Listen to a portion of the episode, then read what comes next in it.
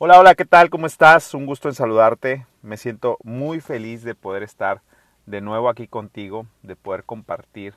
en esta ocasión algunas ideas de cómo ser líder, de algunas recomendaciones básicas para todo líder que le pueden servir, algunos principios acerca de la vida misma, acerca de un estilo de vida de liderazgo, porque yo estoy convencido de que ser líder no es solamente en un trabajo, en una organización, sino que ser líder se empieza por liderarse a sí mismo. Y me gusta mucho escuchar a John Maxwell decir que la persona más difícil de liderar ha sido él mismo. Y bueno, él con más de 90 libros escritos, con más de 40 años de experiencia haciendo liderazgo, yo creo que ya más de 50 años haciendo liderazgo, él se dice a sí mismo que todavía tiene que lidiar consigo mismo, así que bueno, yo estoy en el camino empezando y me siento súper feliz de saber que también coincido, coincido con esa idea. La persona que yo tengo que cuidar más, a la persona a quien yo tengo que vigilar sus hábitos, sus valores, sus comportamientos, es a mí mismo para poder tener una mejor vida de liderazgo. Y bueno, eh, te quiero compartir que estoy atravesando por varios proyectos que en esta etapa me siento muy feliz de poder eh, estar transmitiendo algunos conocimientos relacionados con negocios en alguna universidad. También me siento muy feliz de poder eh, seguir con mi equipo de trabajo haciendo lo que más nos gusta, hacer temas relacionados con finanzas, con impuestos, pero también estoy eh, escuchando personas que se interesan en el liderazgo y que quieren eh, algún, algún seminario, algún taller o que quieren también incluso eh, alguna capacitación directamente para sus empleados. Entonces eh, es una etapa de mucho goce, de mucha alegría en mi vida y lo quería compartir contigo porque también ha sido resultado de trabajar, resultado de estar atento a las oportunidades y resultado de mantenerme dispuesto a servir a los demás. Y bueno, en este espacio te quiero compartir acerca de la filosofía de vida que puede ayudar a un líder a crecer su liderazgo. Es una idea que por supuesto no es algo original que a mí se me haya ocurrido, es algo que en parte yo he vivido, pero también es algo que aprendo acerca de liderazgo como un estilo de, de vida, eh, como, una eh, impartición de conocimientos del señor John Maxwell. Eh, en este punto te quiero compartir que una de las recomendaciones más importantes para un líder en su vida, en sus actividades, en sus acciones, es conocerse a sí mismo. Y yo creo que esta parte es fundamental porque no es fácil conocer todos los detalles, por ejemplo, de un negocio o todos los detalles de un carro. Eh, quizás cuando lo diseñan, cuando lo fabrican, se pueden conocer todas las piezas, cuál es la expectativa de funcionamiento, a qué temperatura ideal debe funcionar eh, en el caso de un carro, pero poco a poco, conforme se va usando, conforme se va eh, metiendo a las calles, a los baches, conforme se va acelerando, va acumulando residuos, depende del tipo de gasolina que se le inyecta eh, a través del sistema de inyecciones, va cambiando todo el funcionamiento del carro, las piezas por el roce metálico se van deteriorando dependiendo del tipo de aceite, la vida del aceite tiene pues un, periodo limitado, las llantas, los frenos, las balatas, a veces se le hacen modificaciones, se le pone eh, una pieza de carrocería diferente a la que originalmente tenía, ah, tiene un choque, sufre algún deterioro por la nieve, por el óxido, por el agua, etcétera, etcétera. Entonces el carro eh, se conoce cuando se diseña en un 100%, porque así fue eh, pues, construido. Sin embargo, conforme va pasando el tiempo, se va utilizando, va cambiando. Igualmente con nosotros como seres humanos, quizás cuando éramos muy pequeños era muy fácil decir, ah, ¿cómo es eh, fulanito? ¿Cómo es Juanito? ¿Cómo es Pedrito? ¿Cómo es Isaac? ¿Cómo es cada persona? Y era muy fácil interpretarlo, leerlo, e, era muy evidente que a lo mejor era muy sentimental, que a lo mejor era muy bondadoso, que a lo mejor era una persona eh, que, era muy alegre, era muy fácil entender e interpretar a, un niño, a un bebé, eh, pero incluso ya conforme va pasando los días, los, los meses, los años, va siendo un poquito más complejo porque a veces cosas que le gustaban a un niño eh, va pasando la edad y ya no le gustan tanto o le empiezan a gustar otras cosas, le dejan de gustar las caricaturas, como decimos acá en México, eh, los cartoons y le empiezan a gustar películas de acción, le empiezan a gustar los videojuegos y empieza a, tener también intereses y pasiones diferentes. Entonces es cada vez más y más complejo ir entendiendo todo lo que representa a un ser humano. Entonces incluso uno mismo empieza a sentir deseos, empieza a sentir eh, intereses, reacciones que a veces no, no son tan comunes. Eh, a lo mejor eh, cuando nos conocieron nuestros compañeros en la universidad éramos una persona súper alegre, jovial, eh, que todo nos daba risa, que todo nos parecía divertido, que no, no veíamos como una gran responsabilidad la escuela. o quizás éramos aquel estudiante muy dedicado, que tenía siempre todo en orden, todo bajo control, pero alguna experiencia de nuestra vida llega, nos, eh, nos abre los ojos hacia una nueva visión y empezamos a cambiar y a lo mejor las personas que nos conocieron hace 10 o 20 años nos ven hoy y no reconocen la personalidad que tenemos, nos conocen de nombre, nos conocen de, eh, eh, de físicamente incluso nos reconocen, pero no pueden percibirnos igual que la primera vez que nos vieron. E, e igualmente nosotros con todo esto no creo que seamos tan conscientes de todo lo que somos y cómo somos sino que es, es, una etapa a lo mejor en la que hoy estamos viviendo y que nos podemos conocer de alguna manera, pero necesitamos hacer un esfuerzo, un esfuerzo consciente por saber eh, si las decisiones que estamos tomando se alinean efectivamente con quien nosotros queremos ser, porque hay una diferencia entre nosotros ser lo que queremos ser o permitir que las circunstancias nos vayan moldeando y nos vayan haciendo tomar decisiones, realizando acciones, eh, relacionándonos con personas que nos lleven a hacer algo que quizás no queríamos ser. Entonces, eh, nosotros podemos pensar que a lo mejor somos eh, y decimos nuestro nombre, ¿no? Yo, por ejemplo, soy Isaac. Bueno, pero Isaac no es solamente el nombre, sino Isaac tiene un cuerpo, tiene una mente y para los que creemos en, en la existencia de algo trascendental, tenemos algo más como el alma, una esencia. Entonces, ese es como que para mí un poco más parecido a lo que somos, el, la esencia que, que,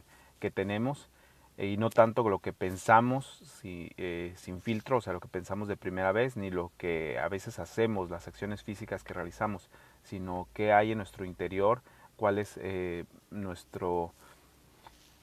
nuestro elemento, por decirlo de alguna manera. Y esa es como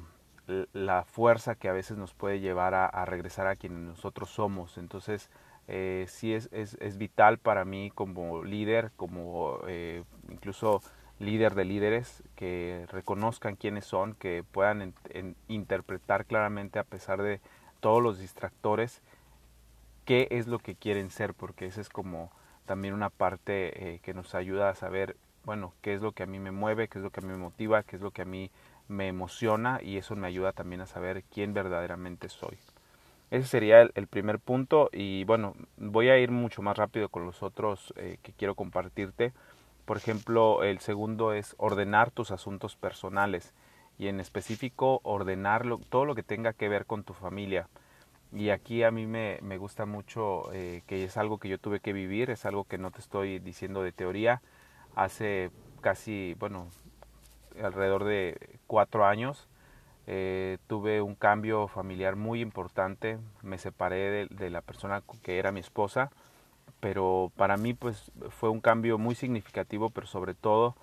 por, eh, porque tuve que también separarme de mis hijos. Mis hijos y yo vivíamos en Ciudad Juárez y nos tuvimos que cambiar a Tijuana. Eh, yo no me cambié inmediatamente con ellos, estaba en un trabajo y tuve que arreglar como parte de mi vida antes de decidir cambiarme de ciudad,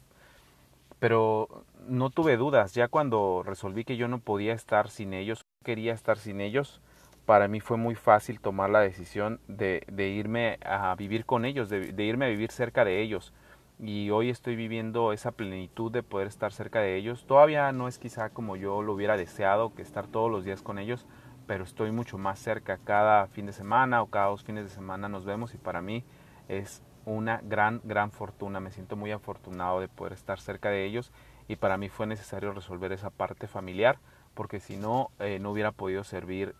prácticamente eh, en, mi crecimiento ni en el crecimiento de nadie más. Eh, para mí también pues fue muy necesario definir qué era más importante, si la carrera profesional que estaba desarrollando en ese momento o mi vida personal, familiar con mis hijos y no hubo dudas, estuve totalmente dispuesto a aceptar que yo quería estar con ellos porque quería también que ellos estuvieran conmigo y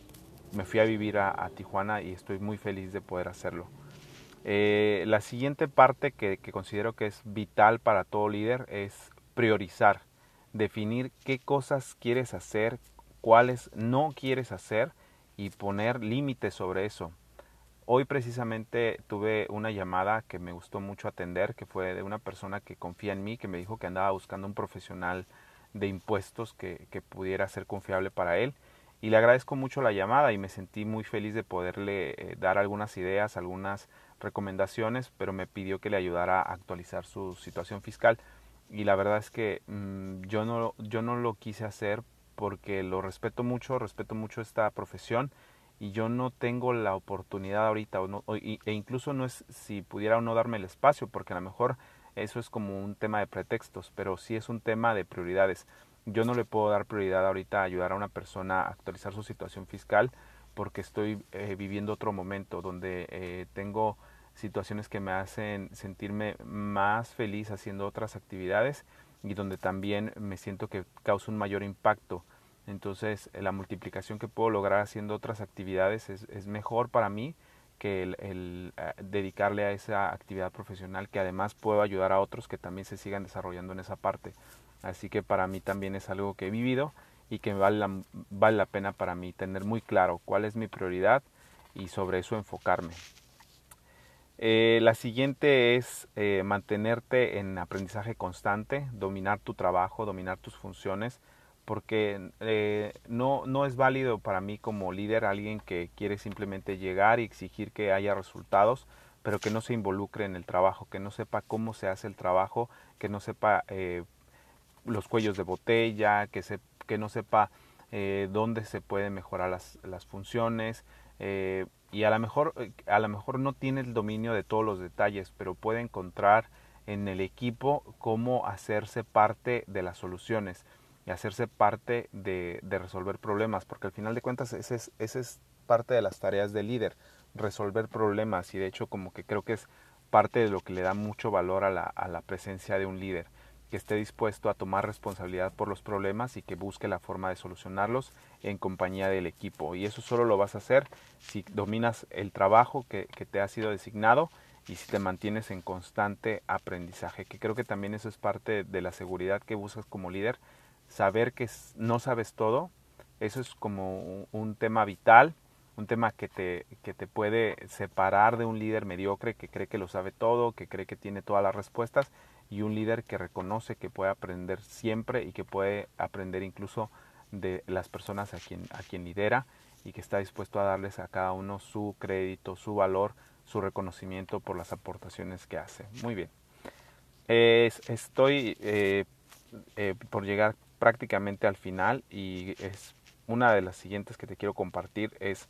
estar dispuesto a pagar el precio. Eso lo he mencionado varias veces y creo que es súper vital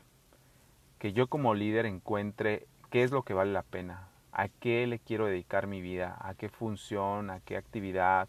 a qué rol, a qué equipo, a, qué proyecto le quiero dedicar mi vida y sobre él trabajar incansablemente, o sea, que cueste, que se sienta el sacrificio, que yo realmente valore cuando se obtengan los resultados y decir, wow, valió la pena el esfuerzo, valió la pena pagar el precio y aquí estoy eh, tomando ahora sí que el resultado de, de haber sudado este, este momento, de haber eh,